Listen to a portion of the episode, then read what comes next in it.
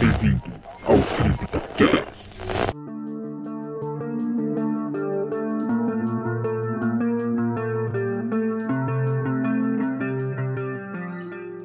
Olá novamente, amigos ouvintes do Zona Sombria, e sejam bem-vindos a mais um CryptoCast.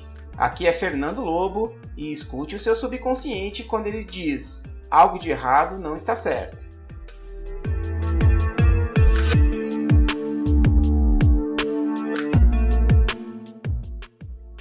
Aqui é a Larissa e eu tenho medo de bonecos, ventrílocos e manequins.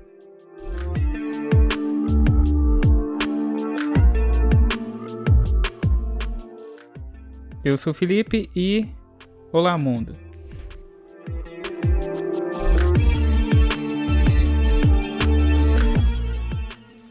Eu sou o Vinícius e inteligência artificial me assusta.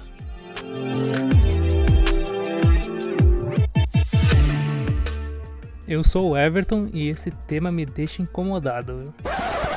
Ô, ô, rapidinho, mas ô Vinícius, você ficou com- tem medo da inteligência artificial filme ou a inteligência artificial? Os dois, eu acho, né? Os dois.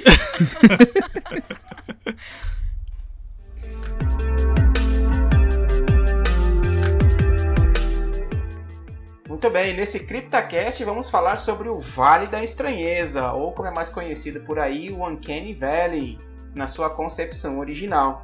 E para isso nós convidamos aqui os nossos colegas Vinícius e Everton lá do Sofaverso. A gente já tem uma parceria boa aí, eles vêm para cá, a gente vai para lá. Então sejam bem-vindos, Vinícius, Everton, e se apresentem aí falem um pouquinho sobre o Sofaverso. Fala pessoal, aqui é o Everton. É, Recentemente o Fernando e a Larissa gravaram com a gente lá no Sofaverso, quando a gente conversou sobre o Midnight Mass. É, sempre participam com a gente. é, a gente fala sobre anime, sobre filme, sobre série. Não necessariamente só de terror, mas de diversos temas, né? E o Vinícius, ele, ele sabe fazer um merchan muito melhor do que eu, viu? Bem, pelo menos tá me elogiando em alguma coisa, isso eu já tô feliz. Mas eu sou Vinícius, também sou lá do Sofaverso. Muito, nós estamos felizes mais uma vez, né? Agradecemos o convite mais uma vez do Fernando, da Larissa, do Felipe. Agora a gente não tinha gravado com o Felipe ainda. Mesmo porque É, eu acho não. que o Felipe tá voltando também agora pro Zona Sobria. Todo mundo tá voltando. É, cara, bem legal. E, bem, já fica o convite pra você aparecer agora no Sofaverso, que o Fernando e a Larissa já participaram do nosso antigo podcast, participaram duas vezes lá do, do Sofaverso, e com certeza voltarão em 2022, teremos mais episódios com a participação, e essa parceria é bem legal, e é o que a gente busca também aqui na, na Podosfera, fazer essas amizades. E o Sofaverso é um podcast de cultura pop, a gente fala de séries, fala de filmes, fala de anime, basicamente são esses três temas interligados, assim, é, variando, né, de semana a semana. Semanalmente tem episódio novo. E vira e mexe, a gente tá falando também um pouquinho de terror e contamos com especialistas como o pessoal do Zona Sombria lá pra ajudar a gente. Bem, bem, se você quer conhecer o, o, o ouvinte do, do CryptoCast, é, pode conhecer o Sofaverso procurando a gente no seu agregador favorito lá de podcasts. É só colocar Sofaverso e encontrar lá. As principais redes sociais que a gente usa é o, twi- o Twitter, que é arroba Sofaverso, e o Instagram também, arroba Sofaverso. Vai lá, esperamos algum ouvinte do CryptoCast lá e também escutem os episódios que o Fernando e a Larissa participam lá, que estão bem legais. Muito bem, dadas as apresentações, sejam mais uma vez bem-vindos ao CryptoCast. E vamos lá para o nosso episódio hoje então. Vamos entender como o Uncanny Valley afeta nosso subconsciente e como isso é aproveitado no mundo do terror. Você está no CryptoCast.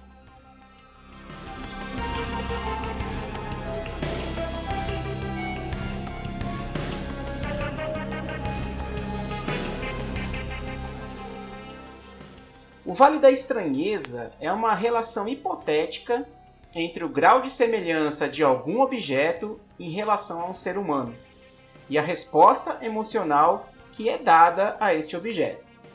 Ou seja, quanto mais próximo uma réplica de um ser humano é parecida com a gente, mais estranheza ela causa em nossos sentimentos, podendo causar uma estranheza, como falei, ou uma repulsa. Esse termo, né, Uncanny Valley ou o Vale da Estranheza, surgiu em um trabalho do professor de robótica Masahiro Mori em 1970, chamado Bukimi no Tanigen Show, em tradução livre para o português, Fenômeno de Vale Estranho, e traduzido em 1978 no livro Robots, Fact, Fiction and Prediction, de Jason Reichard, uma, uma, uma crítica britânica especialista em arte digital. Mas do que, que se trata então, né? A hipótese original de Masahiro Mori afirma que quanto mais a aparência de um robô se assemelha do ser humano, a resposta emocional de alguns observadores se torna cada vez mais positiva e empática, até atingir um ponto onde essa resposta se torna rapidamente uma resposta de repulsa. Porém, conforme a aparência dele se torna cada vez mais indistinguível da do ser humano, a resposta emocional se torna positiva novamente e se aproxima da empatia que dois seres humanos têm um com o outro.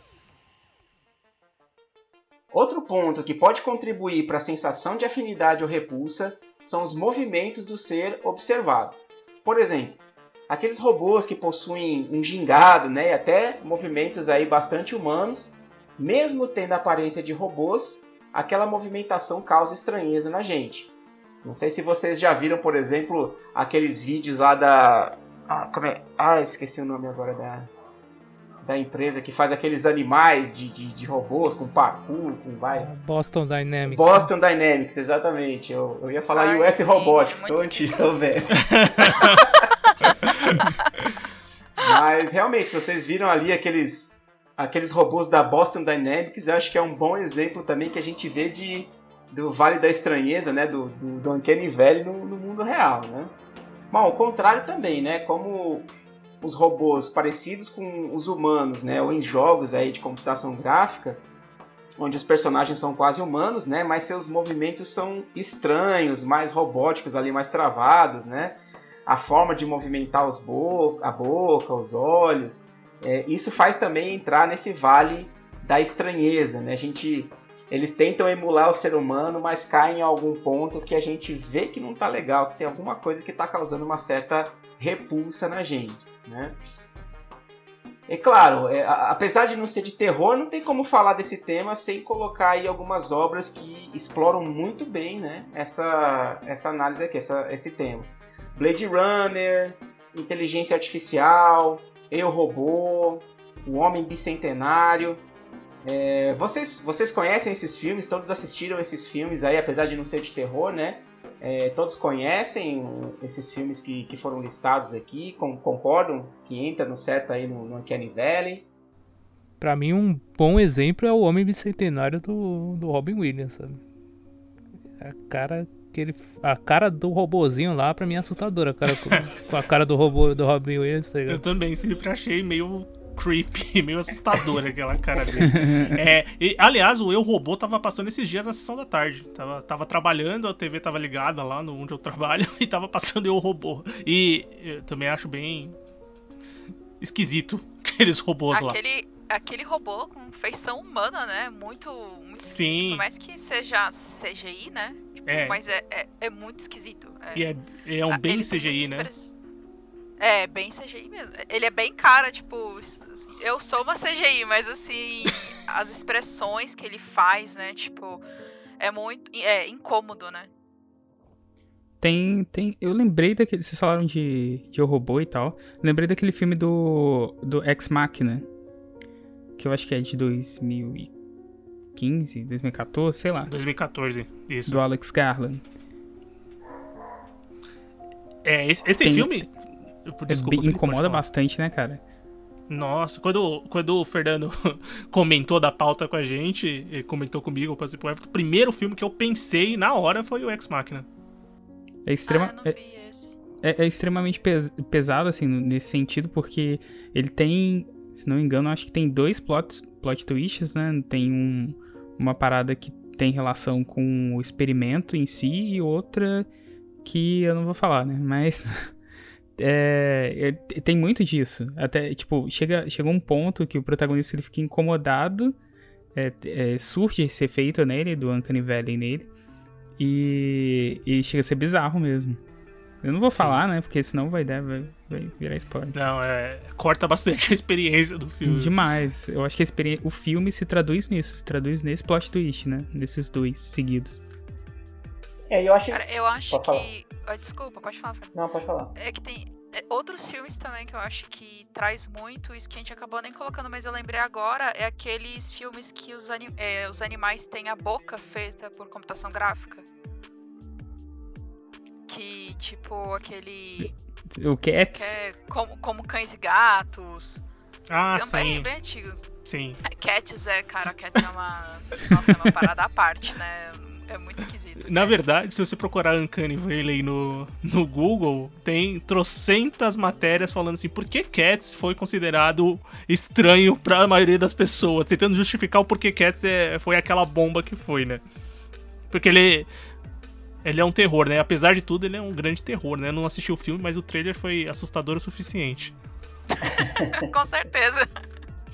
Um, eu tava lendo sobre. Justamente sobre por que, que Cats incomoda tanto e. Sendo que em anime e tal tem os furries, tem até aquele BNA, né, na Netflix, que tem a. que são animais humanoides e tudo. Só que, cara, Cats é uma parada tão esquisita. Tipo, são corpos de gato com trejeitos humanos, mas ao mesmo tempo com trejeitos de pessoas, com cabeça de gato, mas a cara de gente, sabe? É, é muito esquisito, assim, é, é muito estranho. Eu achava furry estranho, mas agora furry é bem normal perto de cat, sério. Oh, essa questão do Canivelle, ele vai. é, ele, ele chega. Eu não sei se tem alguma relação ou não, mas é, é meio que o body horror foi nos anos 80, né? Porque, tipo, é um efeito contrário. É meio que. É, criar algo que represente efetivamente a imagem humana e o efeito contrário do, body- do body horror que foi é, distorcer a imagem humana. Então acho que tem muito disso. Uhum. Com certeza, tem bastante mesmo. Sim, É, a questão da distorção. É, a questão da distorção é, é importante aqui mesmo na questão do, do Uncanny Valley, né? Que é justamente isso que, que a gente falou assim, de uma forma um pouco mais técnica, né? Mas é justamente isso, assim, é, chega em algum momento que ou a semelhança está muito grande entre um, um robô né, e, e um ser humano, ou ele tem alguma questão ali assim que traz essa, essa repulsa para dizer assim, não, cara, isso aqui não, não tá legal, isso aqui tem, tem alguma coisa estranha. É, e depois de algum momento, né, quando se aproxima mais ainda do ser humano, ele volta a ter uma empatia maior. Né? Então é, é justamente esse, é- esse vale que ele fala, justamente que se a gente, a gente vai colocar no post do CryptaCast aqui o gráfico que é usado para tratar o Vale da Estranheza no- no- nos estudos de robótica, mas a gente vê justamente isso, assim, a empatia do ser humano vai aumentando, chega num ponto que ele cai vertiginosamente e depois ele volta a subir de novo. E acho que cai um pouco nesse ponto aqui, justamente, né, que é, a gente tá com aquela afinidade, mas tem algum ponto, algum, alguma movimentação, alguma, a- alguma ação ali daquele bicho, daquele ser, daquele robô, é, que traz essa visão um pouco mais é, diferente pra gente aqui e a gente não consegue mais sentir aquela empatia, né? Então a gente vê muito isso até, por exemplo, em jogos de videogame. Quantas vezes a gente não tem é, aqueles personagens em computação gráfica, né, que é feito é, com alguma movimentação, com alguma cara, com algum jeito que sai um pouquinho ali do que a gente está acostumado como uma movimentação fluida e o pessoal cai matando realmente, né? Entra no Vale da Estranheza aqui também. Ô, Fernando, só. Tem a ver, mas também é só um ponto que eu lembrei. Tem um vídeo do, do Hayao Miyazaki, do. Do Estúdio Ghibli, Ah, o gr- sim. gr- diretor do Estúdio Ghibli. Tem um vídeo dele com os estudantes, os caras estão fazendo um vídeo que são, é, é- são tipo uns seres humanos, monstros deformados, assim, andando de um jeito muito estranho, que é muito o Vale da Estranheza. E ele tá olhando pra aquilo e falou assim: Isso aqui, isso não é humano, isso é horrível, meu, o que vocês estão fazendo? E ele detona os caras assim por causa daquilo. Ele falou: Isso aqui é tipo um lixo, o que vocês estão fazendo mostrando isso pra mim? Ele é muito, eu lembro, você falou disso, eu lembrei na hora Eu- desse vídeo. Eu assisti esse vídeo e tem tipo uma discussão de tipo, ah, isso daqui é representação de uma pessoa com uma deficiência, alguma coisa assim, você tá ofendendo essas pessoas. Isso mesmo. Gente, é muito, muito louco isso. É bem pesado esse vídeo, né? Mas é totalmente o, Vale das Estrelas, é aquele tipo de animação, né? Pra você, quando você encaixa ela no, no, no filme, numa série, num jogo. E, e, o exemplo que eles usam, né, é tipo é, me lembrou muito o. É o Abstract Daddy, eu acho, do, do Silent Hill. Silent Hill 2. Ai, sim, aquele do. É a cena da Angela, né, no finalzinho. É, eu não sei se é. Eu não, é porque eu tô, tô, lembrando aqui de cabeça, mas parece com o Abstract Daddy do. do que o, o James enfrenta lá. É, ele tem tipo... uma movimentação muito esquisita. Assim, né? Tem todo um porquê, mas assim, ele é, é, um, é um monstro esquisito, né? O jeito que ele. Sim. Que ele é, e é bem parecido. É bem parecido com esse do, do, do vídeo que, do Hayao Miyazaki. É muito parecido. Achei até que na, na época que eu assisti, eu achei que era esse vídeo, que era algo de Silent Hill. Assim, o Hayao Miyazaki criticando Silent Hill, que estranho. pois é. É, já vamos colocar a plaquinha no nosso post aqui. Estamos a zero CryptaCast sem falar de Silent Hill. É, Silent Hill é verdade. Mas muito bem, já conversamos um pouco aqui sobre vários exemplos de Uncanny Valley dentro do, dos filmes e outras obras. Mas na cultura pop em geral, né, a gente não tem essa questão do, da estranheza apenas no caso de robôs ou inteligência artificial.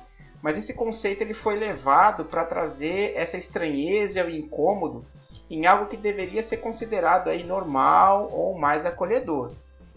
Então a gente pode ver várias obras que trazem essa sensação de que o personagem está confortável e seguro, mas tá com a pulga atrás da orelha ali, né? Tem alguma coisa errada.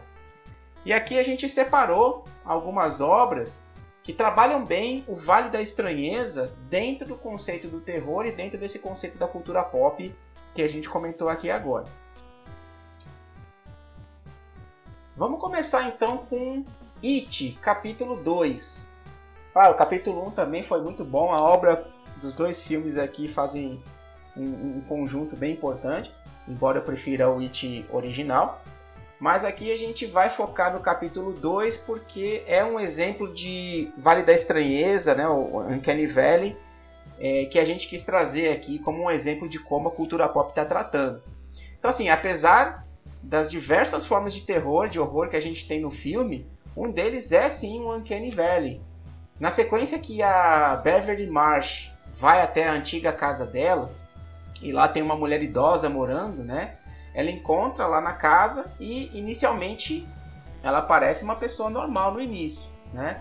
Mas conforme o tempo vai passando, as conversas, as ações dela, a Beverly fica cada vez mais desconfortável.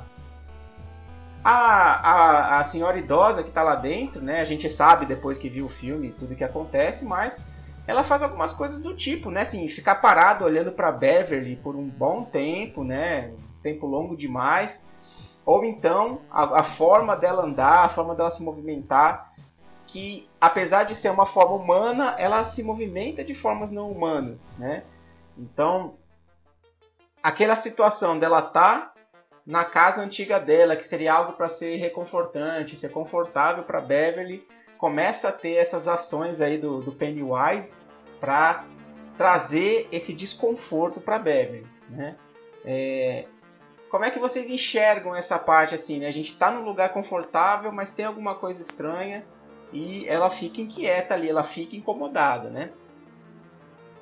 Cara, eu, eu assisti um vídeo de um cara que ele falando sobre Uncanny Valley e ele cita o Stephen King, né? E ele fala que o Stephen King ele fala que são três formas de fazer o terror, né? Que é através da do digamos assim do gore, do, de trazer a, a, a sanguinolência, essas coisas.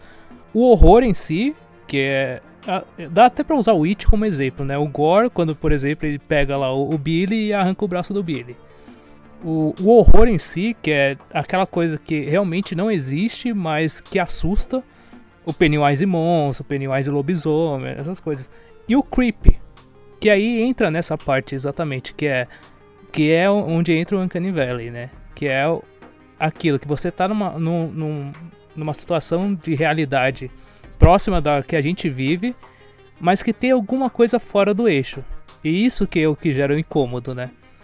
E eu acho que esse exemplo realmente é muito bom para registrar isso, porque realmente ela tá numa. A, a Beverly nessa cena, ela tá numa posição totalmente realista, mas a pessoa com quem ela tá interagindo não tá. Isso é o que traz essa estranheza, sabe? E é o que traz o creep que é tão definido pelo Stephen King dessa maneira, sabe? Cara, é. Concordo muito com Everton. E, é, e, é, e na verdade, ultimamente, o que vem me é, trazendo mais pro terror e filmes de terror que eu venho apreciando mais são justamente os que tratam com essa atmosfera é, de, da coisa estranha, né? Do ambiente estranho de uma pessoa num lugar que ela tá se sentindo incomodada não necessariamente por uma presença maligna e por violência é, direta ou alguma coisa assim, né? É, esse exemplo é muito bom, mas na hora que eu li esse exemplo da, da pauta, eu pensei na hora daquele filme do Shyamalan, que é A Visita, de 2015. Não sei se vocês lembram desse filme, que são os dois Sim, dois irmãos, né? Que vão, que vão pra casa do, vão visitar Ai, os é avós. É vão visitar os avós, né? Mas tem todo esse clima de estranheza do lugar, de tentando entender o que aquelas pessoas estranhas que são os avós deles, na teoria, é, mas com o desenrolar do filme você vai percebendo. Então, me lembrou na hora desse filme, que eu acho que tem muito essa atmosfera também. Esse filme é muito, muito bom mesmo. A, avó, em mo vários momentos, não só quando já começa o terror, mais pro meio do filme, mas no começo, a forma como ela olha para as crianças, sabe? Tipo, é, é, essa sensação mesmo que o Fernando descreveu no, no It, né? É, é um lugar que era para ser confortável, que é a casa da avó, e tem o tempo todo alguma coisa errada, né? Sim. E a cada momento essa tensão e esse, essa sensação aumenta, né? Com, com, com, com o decorrer da, da, do acontecimento, dos acontecimentos do filme. O It tem isso, né? Nesse, nessa cena aí que o Fernando citou, que é ela retornando para um ambiente que teoricamente seria confortável. Então é. Foi teoricamente, né? Entre aspas, né? Porque o primeiro filme já mostra que ele não é tão confortável. Mas. Sim. Mas de certa forma ele tá é, distorcido, né? Porque nas obras de terror eu acho que o, o Uncanny Valley é, ele não é ele também tem a parte da, da, da teoria original da questão da, da similaridade com a humanidade tal, com, com, o próprio ser humano. Só que eu acho que no terror ele, ele extrapola isso não só para a humanidade ou para características humanas, mas para a realidade em si, sabe? Quando você quando você usa um, um monstro, alguma coisa que é totalmente fora da realidade, você não se incomoda tanto. Mas quando é uma coisa já tão próxima assim, aí é onde gera a estranheza, sabe? Sim, com certeza. É que não tava falando. Eu acho que é, é, é a atmosfera criada de, de, desse conceito que eles conseguiram colocar em muitos filmes é é o que vem me chamando mais atenção, que eu realmente fico assustado ou fico temeroso de alguma forma quando eu tô assistindo um filme ou uma série do conteúdo.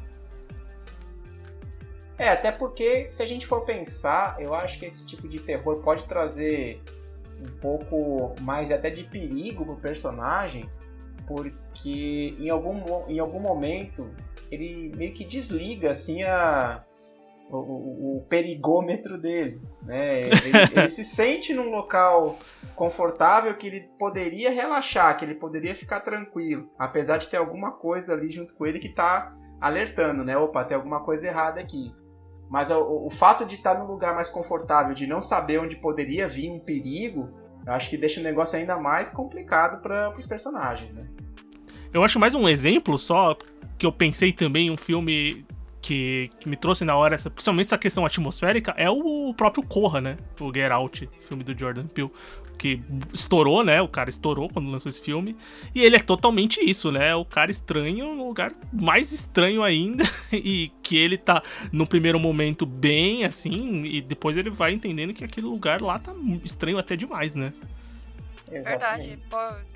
É o tempo todo você com aquela sensação esquisita, né? Que você, tipo, fica até meio não sabendo como descrever, né? Isso aí. Mas antes da gente continuar, eu só queria Vai. dizer que mais estranho é o ator que faz o Pennywise. É, é isso que causa tanta estranheza, coitado. Ele é muito parecido com o Tim Curry, inclusive, jovem. Eu vou mandar pra vocês verem aí o, o meme que eu vi. Mas é sério, é, é realmente muito parecido. Eu acho ele muito. Não sei, ele tem uma cara. Sim. Não é estranha, mas sei lá, ele é creepy. Eu não sei se vocês chegaram a assistir aquela série que saiu no, no Hulu, que é do, mundo, do, do universo do King, que é Castle Glass, é isso? Castle, Castle Rock. Castle Rock, muito bem. Vocês chegam, não sei se chegaram a assistir. Eu assisti É. uns dois episódios, acho. Assim, a primeira temporada é bem legal, eu não, eu não voltei pra, pra continuar, mas a cara dele já é o suficientemente assustadora, sem maquiagem, sem nada, né? Só a participação dele da série já, já cria uma atmosfera muito do que o próprio King cria nos livros. Muito bem, vamos então para o nosso próximo exemplo aqui, que é o filme Um Lugar Silencioso. Então vamos imaginar um filme onde o terror é ser morto por alienígenas assassinos ali, bastante perigosos, né? Que te encontram ao menor barulho que, que a gente faz.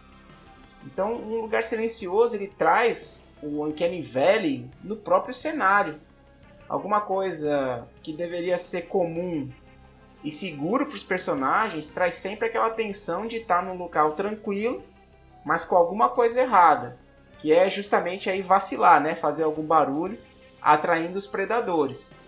Então a gente vê muito isso na questão do filme também, que eles estão num lugar, bom, um lugar silencioso, né, Vou fazer um trocadilho aqui Uhum.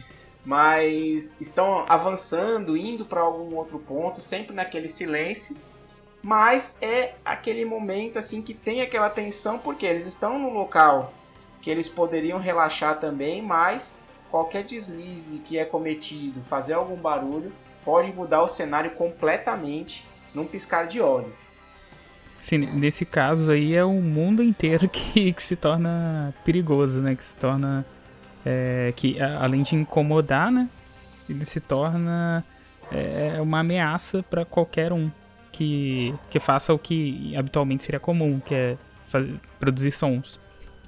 Tem até um. Você pode pensar também. É, tem relação também com o sucesso lá da Netflix daquele Bird Box, né? Que é basicamente a mesma coisa, só que eles não podem é, enxergar, Ver, né? né? Usar o É. sentido da visão aqui no Lugar Silencioso, que é um filme absolutamente melhor, tanto o primeiro quanto o segundo, apesar do, do segundo ser bom, mas pra mim é bem abaixo do primeiro. Não sei se vocês chegaram a assistir o segundo. É, virou mais um filme de ação do que um filme de terror mesmo. A atmosfera do Uncanny Valley mesmo que a gente tá comentando é bem do primeiro filme. O segundo filme ele vai pra outro, outro lado, assim. É porque no, no- final do primeiro filme eles descobrem como revidar, né, os alienígenas. Sim. Mas você falou de alienígena, eu acho que é um filme que acho que traz muita atmosfera do, do- do- da estranheza, é, não só pela sensação, pelo, pelo clima do filme, é, mas também pelo monstro, é o próprio Alien, né? Não sei se vocês, conseguem pens- pensaram neles também, mas eu pensei no Alien, no próprio tanto o Alien clássico, é, o Aliens depois do segundo filme é mais de ação, mas pri- principalmente o primeiro filme, o clássico. Não, o primeiro, é, o primeiro filme ele é bem mais voltado com relação a isso também, né? Você tá na sua nave, você tá num local conhecido, um local que, que seria aconchegante, entre aspas, para você, e você tem algo que tá à espreita em qualquer momento, né? Te dando aquela sensação realmente assim de tensão, não pode relaxar em, em hora nenhuma, né? Totalmente isso. E, e até o próprio Alien tem muito do que era um humano fantasiado, né? No primeiro filme, mas uma, uma fantasia muito bacana. É, também pode trazer esse aspecto de. Não da apere- aparência direta, mas alguns trejeitos humanos no, no próprio monstro, né? Eu acho que é justamente porque no primeiro filme, assim, eu não vou saber falar pelos outros, né? Mas era um contorcionista, né, que fazia o o Alien, né, no primeiro filme. E acho que é o que dá ainda mais é, a sensação do Uncanny Valley, justamente porque é humano e ao mesmo tempo não é. Tipo, Total, total, exatamente isso. Muito bem, o próximo da nossa lista aqui não é um filme, é um jogo, que é o Five Nights at Freddy's. Um jogo bem conhecido aí do- dos, de quem acompanha o YouTube. Muitas gameplays, muitos sustos, muitas teorias, né? E aqui a gente tem realmente assim, um bom exemplo relacionado a robôs no mundo do terror. A gente tem aí os animatrônicos, que, que fazem parte do restaurante ali, né? O, o Freddy Fazbear Pizzaria. E apesar deles serem aparentemente inofensivos né, e amigáveis, porque são animatrônicos que tocam numa banda, tocam música, né, tão próximos ali para animar as crianças. Quando a gente está no decorrer do jogo ali, a gente ouve gritos humanos, algumas posições e ações dos robôs ali que sempre deixam a gente naquela tensão também e estranheza quando a gente observa eles pelas câmeras, né? É, e claro, o perigo está logo atrás das portas ali que a gente tenta deixar fechado dentro do jogo. Então aqui a gente vê a questão do Vale da Estranheza também em uma coisa que deveria ser inofensiva ou até mesmo praticamente inanimada, ganhando uma vida e tentando te prejudicar de alguma forma. E se a gente vê realmente né, os, os robôs pelas câmeras dentro do jogo, você pode ver eles em algumas posições assim que, ó, tô sabendo que você tá aí, tô sabendo que você tá me vendo, tô atrás de você, né? Algumas posições, às vezes se você vê a câmera assim, tem o, o Fred, né, que é o, que é o urso, olhando de canto de olho assim para a câmera, que com certeza te deixa assim, cara, isso aqui não tá com boa intenção não. Cara, é muito esquisito porque eles mexem só o olho, sabe? Tipo, você não vê eles mexendo, mas você vê que o olho mudou de posição, sabe? Tipo, é, isso realmente é. Ara, quando eu falei no comecinho da apresentação que eu tenho medo de, de boneco, de ventríloco, de, de manequim, é isso, sabe? tipo, é, é, é, o medo deles se mexerem. Sim. deles... Sabe o que, eu, o que eu tenho um pouco de medo é daqueles bonecos de cera de museu mesmo. Eu acho meio Ai. estranho aquilo. Aquilo é bem creepy, cara. É, Ele, bastante. Eles derretendo, então. Nossa, imagina. Pior ainda. Agora eu vou sonhar com isso, Felipe. Vai ser aquela, aquele filme do, do, do irmão do Dean lá do Supernatural, esqueci o nome, da Casa de Cera. É, a Casa de ah, Cera. Ah, eu não vi esse filme. A Casa de Cera é bem Uncanny Valley, Vou, vou me programar pra assistir. É, e aqui a gente consegue ver alguns tipos diferentes do, do Uncanny Valley que a gente já vem tratando, né? Por exemplo, o, próprio Vinícius comentou da questão do Alien, que é o alienígena ali que é, apesar da gente saber que ele é uma ameaça, né? A gente fica naquela tensão porque a gente não sabe onde ele está, né? É, aqui no Five Nights at Freddy's a gente tem um outro tipo que é justamente isso, né? Um, um robô, um boneco que deveria ser inofensivo, que não deveria causar nenhum mal pra gente. Por alguma razão ele é, tem uma vida é, e vem atrás de você e vai se movimentando também no cenário e tudo. Então tudo que a gente é, presencia no jogo olhando para aqueles animatrônicos deixa a gente tenso, né? É a mesma coisa também quando a gente pensa no filme do Poltergeist, né? Que tem o um bonequinho do palhaço lá também no quarto do, do uhum. menino. Que começa a chuva, começa a tempestade e tal, e uma hora ele some. Então a gente consegue ver vários, é, vários pontos em que o Vale da Estranheza aqui é, é tratado. Né? Você falou de animatronics, eu, sei, eu não assisti esse filme, mas eu sei que existe. ano passado, acho, não sei se é do 2020 ou 2021, tem um filme do Nicolas Cage que é contra os animatronics. Vocês chegaram a ver algum, isso? A chama, eu vou procurar o nome, calma aí. É, Willy Wonderland. Willy Wonderland, isso mesmo. É, é, literalmente o Nicolas Cage vai num parque assim de diversões e os animatronics são encapetados, demoníacos, e ele tem que enfrentar esses bonecos de, dos parque, do parque. Então deve ser uma coisa maravilhosa de se assistir, mas eu não tive ainda o prazer. É, eu confesso falaram... que eu não assisti também não. Eu não assisti é, não, vi o trailer. Tá o que me falaram é que ele é tipo um, um live action do, do Five Nights. É, então, porque vocês falaram do jogo, eu não conheço o jogo, mas eu, eu, eu lembrei desse filme. Eu falei, deve ser parecido com esse filme. Será que não é, não tem nenhuma inspiração, alguma coisa relacionada? Ah, não duvido não, viu? Mas o, o filme será que não fica galhofa porque é com o Nicolas Cage?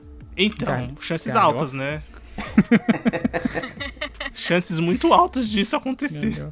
Só um, só um off aqui, o quando o Fernando falou que o boneco do, do Five Nights tinha uma vida, imaginei ele fazendo a barba, tomando café. uma vida, uma rotina. Filhos. Seguindo aqui na nossa lista, já para aproveitar o gancho do Five Nights at Freddy's, né, a gente colocou também o brinquedo assassino. Porque a gente, é, vamos pensar, né? Se a gente for colocar o, o Uncanny Valley aqui mais próximo do conceito da robótica, a gente vai falar do remake, né? Mas a gente pode também colocar lá o nosso velho Charles Lee Ray nesse, nesse bolo aqui também, né? É, mas assim, falando um pouco mais do remake, né?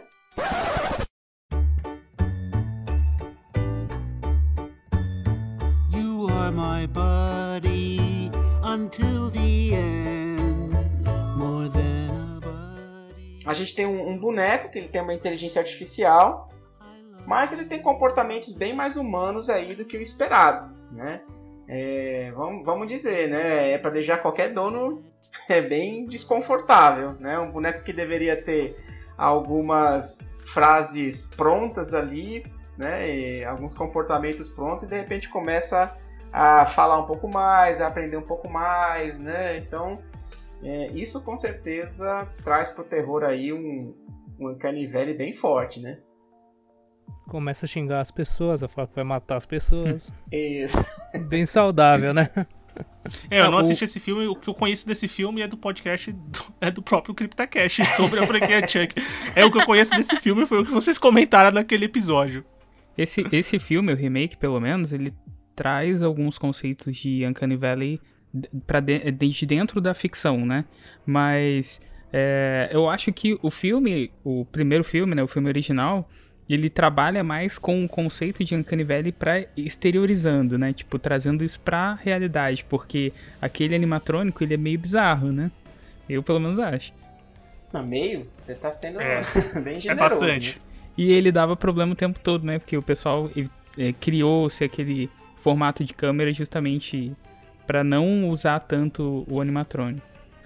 Cara, é, filmes com animatrônicos, né, é, é, causam uma sensação, acho que a, não diria que até hoje, né, mas é, muitos filmes com animatrônicos você assiste e é incômodo, né? Nossa, demais. Tanto pro lado positivo quanto pro lado negativo, né? Ou o animatrônico é muito ruim, que te incomoda de raiva, você fica puto que o filme tá muito ruim porque o animatrônico é ruim. Ou então eles estão muito bons e você fica realmente. É, hum, com medo, né, daqui, da, da cena, do, você sente o ambiente, você sente o monstro, você sente aquela, aquela, aquele objeto em cena como algo mais palpável da realidade do filme, né, dentro do filme, claro. Uma parada, assim, que tem meio que a ver, né, com esse com o tema em geral. É, sei lá, uma, uma cena que eu gosto muito, que é do Brinquedo Assassino 3, em que o Chuck passa uma foice de papelão e arranca o, o rosto do Chuck metade do rosto fica com aparecendo os, os sei lá, as paradas meio é, é, nojentas ali. Tipo, falar agora de um filme. Fugiu já. Eu vou lembrar, gente. Depois eu. De repente eu vou lembrar do filme. Mas é. Ah, lembrei, lembrei, lembrei. O Vingador do Futuro com Arnold Schwarzenegger. Sim. Aquela cena que ele tira a cabeça da mulher, assim, Isso. que ele tá disfarçado da mulher. Cara, aquela cena, eu Nossa. acho ela maravilhosa, mas ao mesmo tempo ela é muito bizarra. Eu gosto daquela cena por conta da época do filme, sabe? Eu acho que ela é muito bem montada, mas é, é, a cena é toda proposital, né? O fato da cabeça começar a dar pane e ela ter aquela, tipo, um robô mesmo, eu acho que Sim. essa cena é, ela é muito bem montada e ao mesmo tempo ela é muito incômoda. É, eu acho que Sim. essas situações de distorção corporal, elas incomodam muito, porque, tipo, é, o, o corpo humano, ele é, entre aspas, igual para a maioria das pessoas, né? Então, isso chega a incomodar demais. É, eu acho que um exemplo, vocês falando, assim, que também vem muito na mente, que eu acho que tem relação total com o tema, é o próprio Enigma de Outro Mundo, né? Sim, que, com certeza. Que tem um, um animatronic ali, talvez os melhores que já fizeram no cinema, assim, que, que é um negócio Nossa. que funciona, funciona até hoje e é bizarro, época, assustador né? e estranho. é, até hoje, você vai assistir o filme, você fica. Sim, sim. É, você Mas eu digo assim, estranha, né? pra época, é, foi uma parada Nossa, que... pra absurdo. Apesar de ter sido um fracasso, né? Mas absurdamente. é, é, mas é absurdo de qualquer jeito. É um absurdo de qualquer jeito. Falando do, do Chunk, eu acho. Eu, eu posso. Eu vou puxar um, um outro tema que é com relação à, à utilização das máscaras dos assassinos, por exemplo. Que eu acho que também é uma coisa que traz muito estranho, principalmente quando são máscaras é, com a cara mais humana, como por exemplo do, Mike, do Michael Myers, do Halloween, ou daquele filmes estranhos, sabe? Sim. Sim, é. Ou do The Purge, por exemplo, também, que tem aquelas, aquelas pessoas com aquelas máscaras também. É, eu fiz, Acho que é- eu fiz uma anotação assim, Everton, mascarados. Porque pra mim é total relacionado. Porque esconde a, a, a humanidade mesmo da pessoa, mas ao mesmo tempo tem os trejeitos do humano, sabe? É, e, e, teoricamente, além de escon- de esconder, né, reforça algo meio misterioso. Então, é, a pessoa já não tem aquele o contato principal, né? Porque assim, é, na- da natureza humana, um dos primeiros contatos que você tem são os olhos, o, o rosto em si para identificar uma pessoa. Então, isso acaba se perdendo. Porque é onde você pega o, o que a pessoa tá sentindo, os sentimentos da pessoa, né? Sim, é verdade. É, esse, esse ponto dos mascarados, com certeza, acho que encaixa muito bem no tema aqui, por, por tudo isso que vocês comentaram realmente, né? Essas ações humanas, mas a gente não consegue ver também essas emoções humanas por trás, né? Vamos lá, próximo item da nossa lista aqui é um jogo também chamado Uncanny Valley, é, da Cowardly, Cowardly Crea- Creations. É, e aqui eu, eu coloquei na verdade esse, esse jogo aqui na, na nossa lista justamente por trazer né, já no nome essa questão do Vale da Estranheza. E aqui ele fala realmente sobre questão de robô, sobre questão de inteligência artificial. Né? Eu não sei se alguém aqui teve a oportunidade de jogar, é, eu, eu joguei uma vez ele aqui. É, e realmente assim, você controla o Tom, né, que é um segurança, e ele vai trabalhar no turno da noite em uma empresa de tecnologia. E ele tem que ir fazendo os turnos, ele tem que ir entrando nas salas, tem que ver se está tudo ok, se está acontecendo alguma coisa estranha. Às vezes ouviu algum barulho, vai investigar o que, que é. E aos poucos também, através de logs, através de áudios, ele vai descobrindo o que é que está acontecendo ali dentro da, da empresa. Né? É, e no final, assim, ele descobre, na verdade, que os robôs, a inteligência artificial, elas estão despertando a consciência. E, e os robôs, eles começaram a... É, é, como é que se diz? Eles começaram a, a enfrentar os seres humanos e começar a matar eles, inclusive, assim, para deixá-los mais evoluídos, né? Para que eles pudessem evoluir assim como os robôs, né? É, cara, e, e traz um terror assim bem bem estranho mesmo nesse ponto, né? Que é, é assim, a gente tem interações com robôs, ouvir os logs das interações do, dos robôs, assim, que seriam algo totalmente inesperado. É, no caso deles não, caso, caso, eles não tivessem adquirido a consciência. Né? Então você está conversando com uma inteligência artificial que começa realmente a responder, a trazer coisas inesperadas ali que te deixa nessa sensação bem desconfortável também. É um tema recorrente, né, Fernando? Não só nos games, mas também filmes, séries. É, não, eu lembro agora de séries não relacionadas ao terror que explodiram com a temática parecida, como por exemplo Ashworld, que é uma, que é uma série que é basicamente isso, né? Eu não sei, alguém, alguém chegou a jogar esse Uncanny Valley ou não? Cara, eu. Não, eu não, não, eu não. Também não joguei, mas assim, eu fico curioso para saber se ele tem essa. Se ele é meio que um, um Five Nights ou ele, ou, ou ele tem outras mecânicas. O, o, no caso, o player fica estático ou não? Ele pode se movimentar pelo cenário? Não, ele se movimenta pelo cenário. O jogo ele é todo. Ele é pixelado, né? Então ele não tem os gráficos muito muito bons, né? Ele tem, ele tem essa característica, essa arte dele de ser pixelado, mas você vai andando pelo, pelo local na, na fábrica, né? É, e aí você vai descobrindo e vai explorando e descobrindo as coisas lá. É, é, Eu sei que a gente já tá nos jogos, mas eu queria muito voltar no assunto dos bonecos, porque eu lembrei de um filme com o Anthony Hopkins chamado Magic. Não sei se vocês já ouviram falar. É um filme de 78. Que tem Não. um boneco ventríloco, que Sim. é tipo a, a cara, vamos assim colocar entre aspas, do Anthony Hopkins. E esse filme é eu não vi Nossa, ele, eu só vi trechos e fotos. Mas, cara, o boneco é. É medonho, sabe? Tipo, e se vocês puxarem filmes antigos de boneco e ventríloco, cara, eles caprichavam muito na. No Uncanny Valley dos bonecos, assim. Sério. O pessoal fazia com vontade, sabe? Não é a Annabelle, não é estilo Annabelle, que é, a boneca já é esquisita. Já é feia. já, ela é feita pra, pra filme porque ela é pra filme de terror. Não, são os bonecos assim esquisitos. Depois Esse- vocês pesquisem também, tipo Devil Doll. de Esse 64. filme, ele é de 70, né? Tipo, da Isso, década de 70. 78. Então, acho que 60. Eu, eu não sei se esse que é o- um remake. Eu lembro dele, mas eu acho que é, ele tem alguma coisa de remake. Eu não sei se é remake também. Mas eu acredito que de um filme bem parecido com esse na, nos anos- no começo dos anos 60. Dos anos. Por aí. Um pouco depois, É. talvez. Que tem o. Tem o outro de ventríloco também. Peraí. Que é Na bem, Solidão da Noite. bem Dead bizarro Night, quanto. De 45. Ah, então deve ser esse. Tem, tem uns bonecos, tem uns filmes antigos, gente, que é assim. É, é muito doentio, na boa.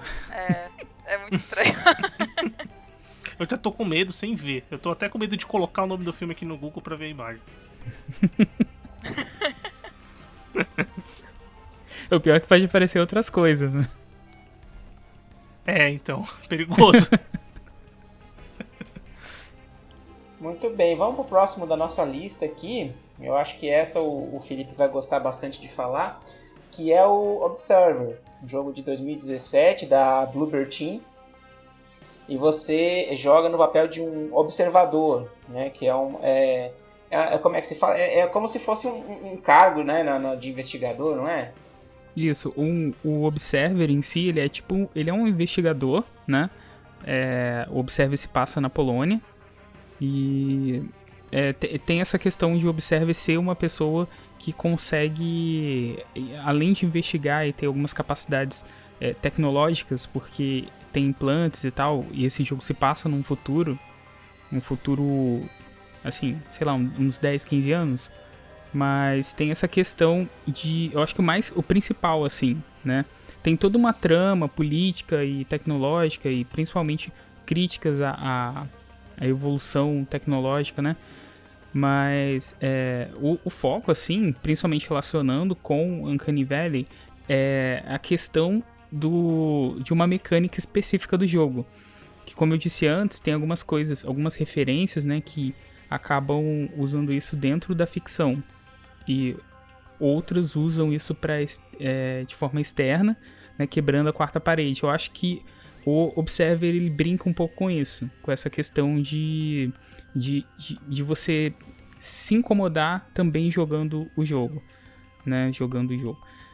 É, mas tem um- uma mecânica, uma mecânica em específico em que você é, pode entrar na mente daqueles que já estão mortos ou inconscientes para poder ver o que acontece, o que aconteceu antes da morte dessa pessoa.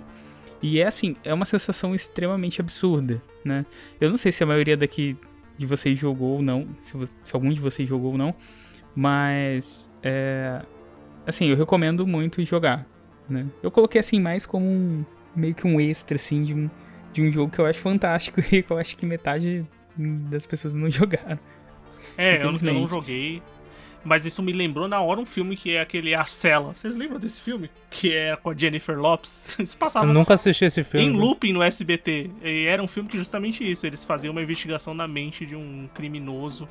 É, E o filme era todo cheio de metáforas e situações assim que faziam com que você tivesse na mente. Então tinha um monte de coisa muito louca lá e, e também tem bem relação com o Uncanny Valley por, por coisas que são relacionadas a, a uma figura humana, por exemplo, o criminoso tinha uma aparência meio demoníaca ali dentro da, dentro da mente dele e tal.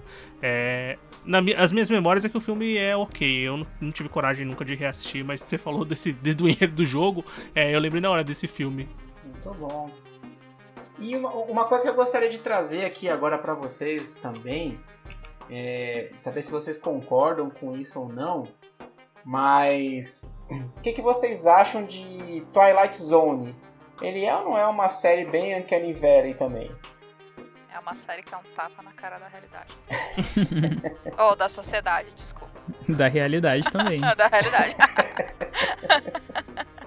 Sim, demais. Eu colocaria até, tipo assim, um, um sucessor espiritual que é o.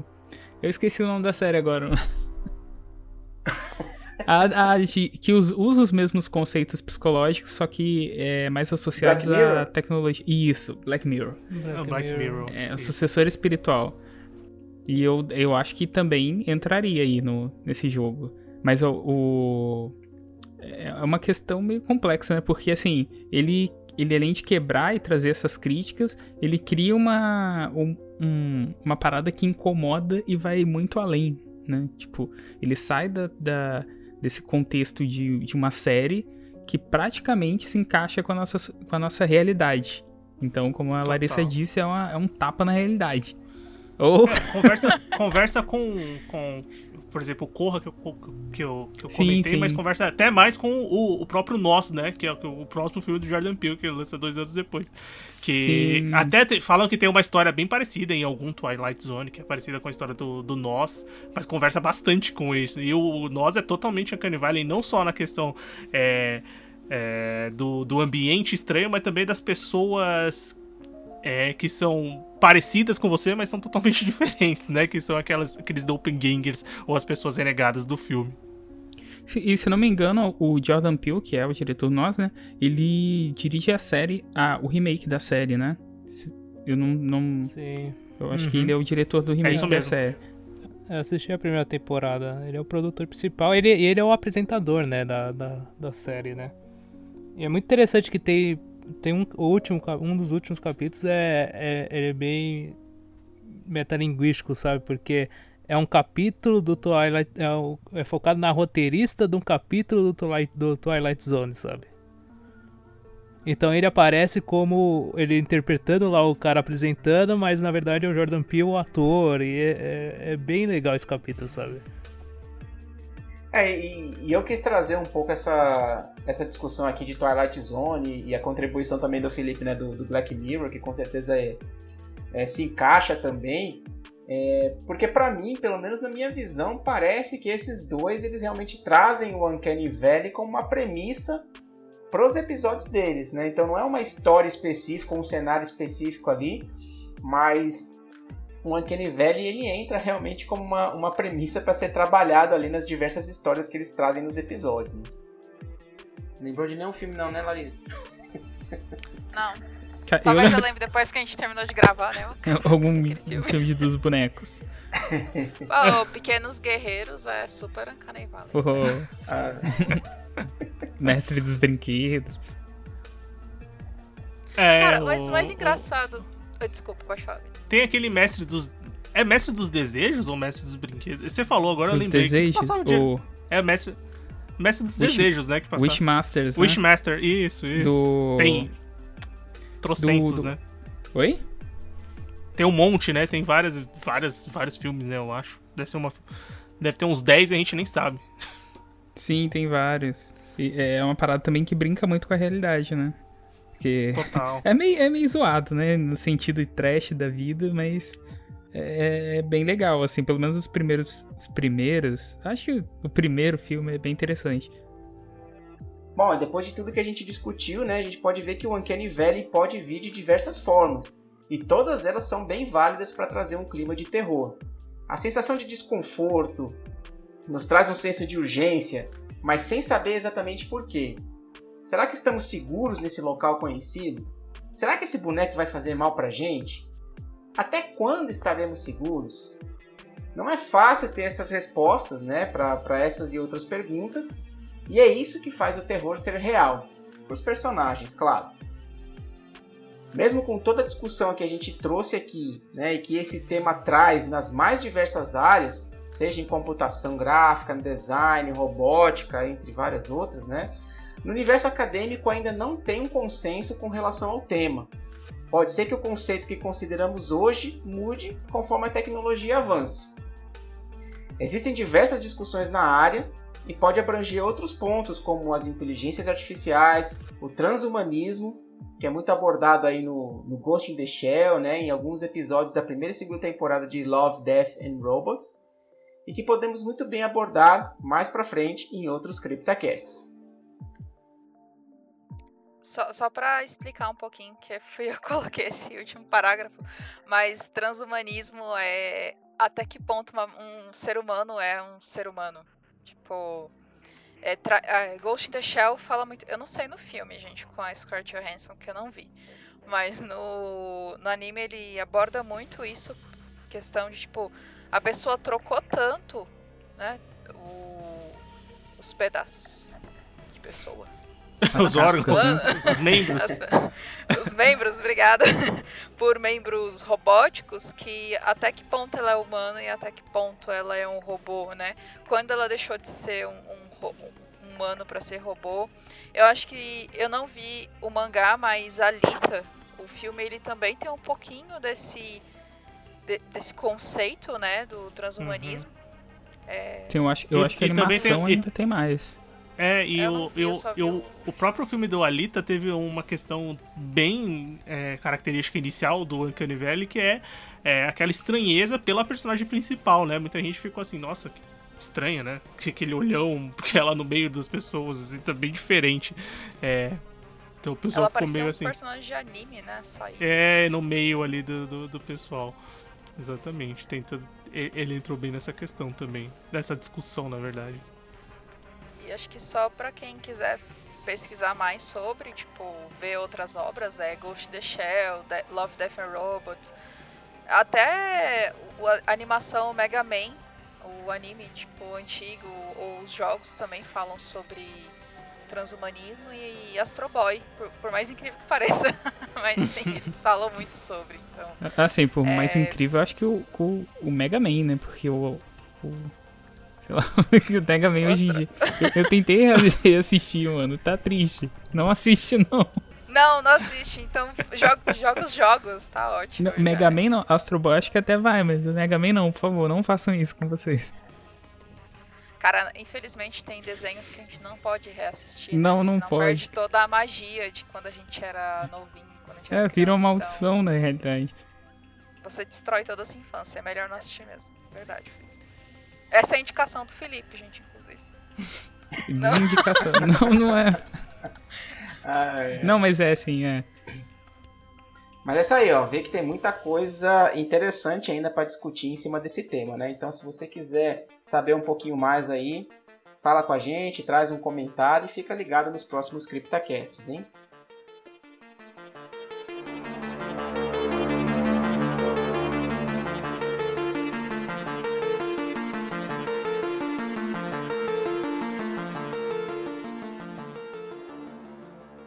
Chegando aqui na reta final do nosso episódio, mas antes de terminar, vamos para as nossas indicações.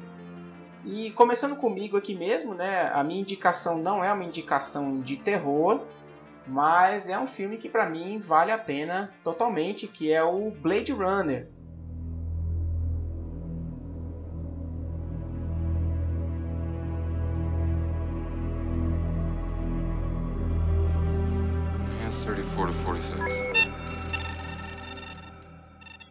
O antigo lá com Harrison Ford. Esse novo eu não assisti ainda, né?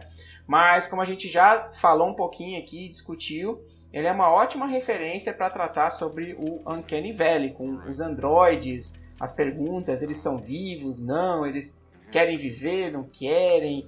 Então, confere lá o Blade Runner se você não assistiu ainda. É, é um bom filme para tratar essa questão de robótica, inteligência artificial e, obviamente, o Uncanny Valley.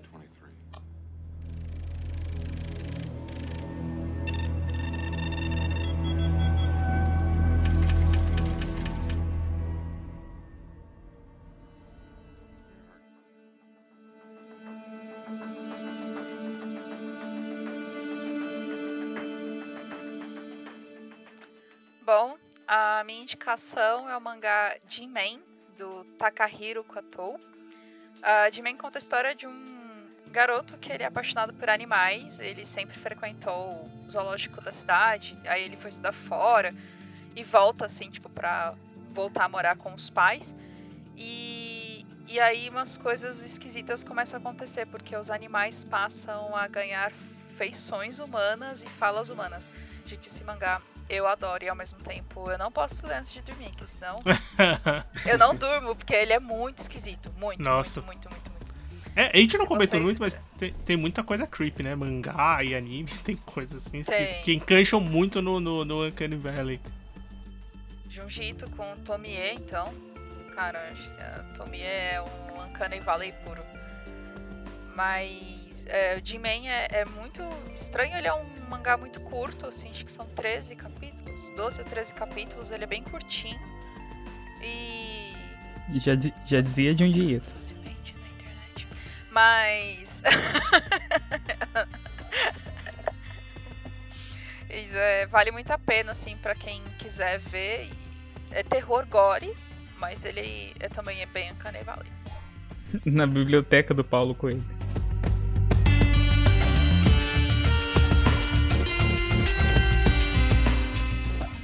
É, minha indicação é o jogo Soma.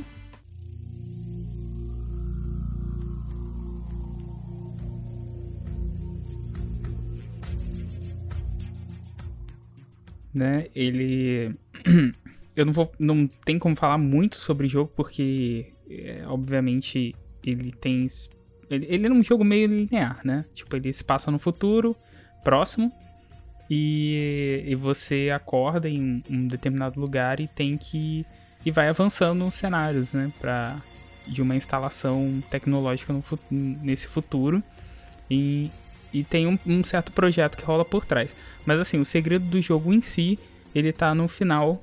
E eu acho que é, é essa ligação mais realista do Uncanny Valley com, com a ficção e a, a, a, ligação entre a realidade e a ficção eu acho que se prova mais no final do jogo, que tem um plot twist bem forte e interessante, principalmente para se pensar nele. Mas é só roubando rapidinho, como eu fui rápido, é, eu vou falar, só, vou indicar dois filmes extras aqui. Um é o Bite, de 2015, que fala sobre uma garota que vira um inseto. E o outro é o Society, de 89, que é um filme muito bizarro também, que o pessoal se junta e você vai entender no final. Ele é muito bizarro. E é isso.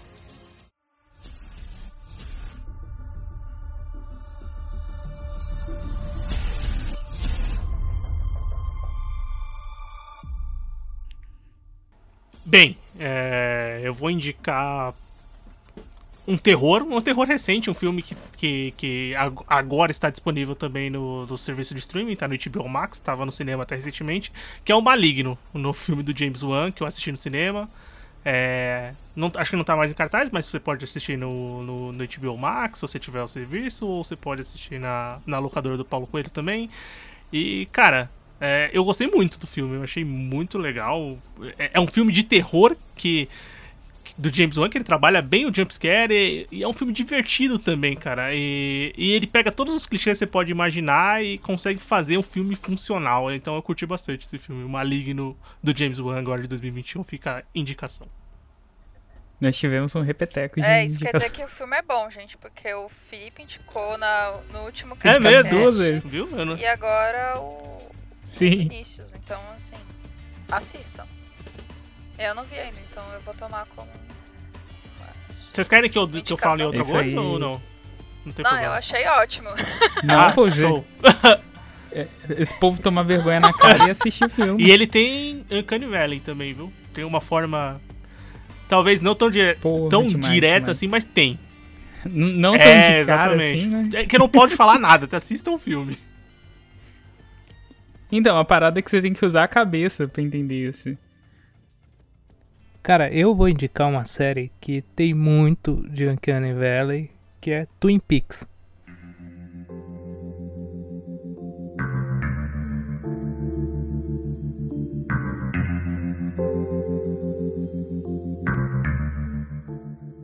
criação do Mark Frost com o David Lynch. E o David Lynch, ele é um, um diretor que ele, ele exala isso nas obras dele, o Canny Valley, que é a, a, sensação da estranheza. A série em si, ela, ela conta a história do Dale Cooper, que é um agente do FBI, que ele vai para uma cidade, a cidade de Twin Peaks, investigar a morte da Laura Palmer, né? E lá ele acaba descobrindo que a cidade esconde as aparências, sabe? Então, só que ele traz muito essa sensação do Uncanny Valley porque tem algumas cenas que são muito bizarras e que acontecem coisas aleatórias do nada e que trazem essa sensação de estranheza. Então, o, o cara tá fazendo uma investigação, do nada ele tem um sonho onde ele tá numa sala com umas cortinas vermelhas com um anão falando de trás para frente, sabe?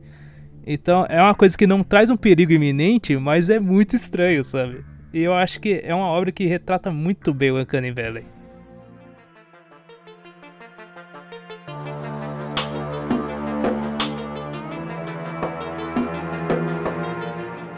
Bem, estamos chegando ao final de mais um CryptaCast aqui. Gostaria de agradecer imensamente a participação do Vinícius e do Everton mais uma vez aqui no nosso podcast.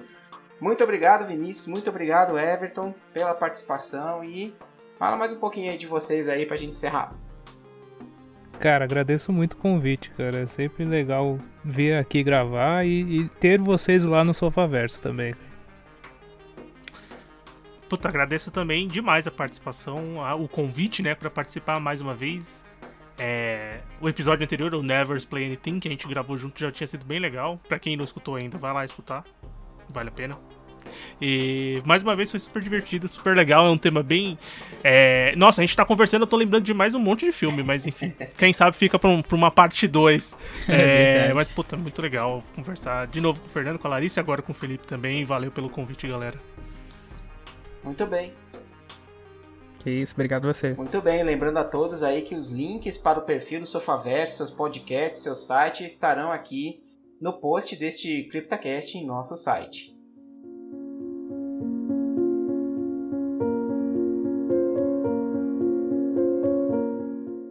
Muito obrigado então a todos que nos acompanharam e ouviram até aqui. E não deixe de curtir a gente no Twitter e no Instagram em arroba Zona Sombria.